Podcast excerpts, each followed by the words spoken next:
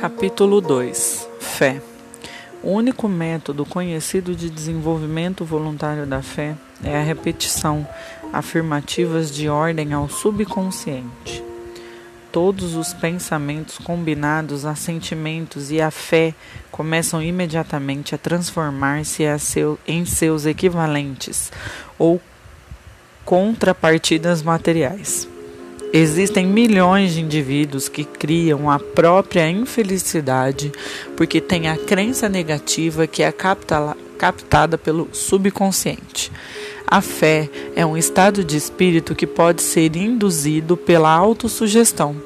Pensamentos combinados a qualquer sentimentos ou emoções constituem uma, forma, uma força magnética que atrai, pelas vibrações do éter, outros pensamentos similares ou relacionados. Fórmula da autoconfiança. Eu possuo capacidade para alcançar o meu propósito de vida. Compreendo que o que penso irá se transformar gradualmente em realidade. Concentro-me 30 minutos no que quero me tornar. Qualquer desejo encontrará, pelo princípio de autossugestão, um meio prático de expressar-se.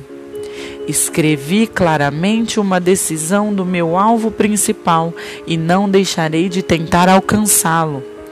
Tudo deve ser construído sobre verdade e justiça. Todos temos que procurar agregar sem sem pensamentos e ações egoístas.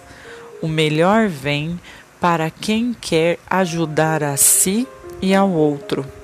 Em algum lugar dentro de você repousa adormecida a semente da realização. A riqueza começa em forma de pensamento. Não existem limitações para a mente exceto a que nós mesmos reconhecemos. Pobreza e riqueza são produtos do nosso pensamento.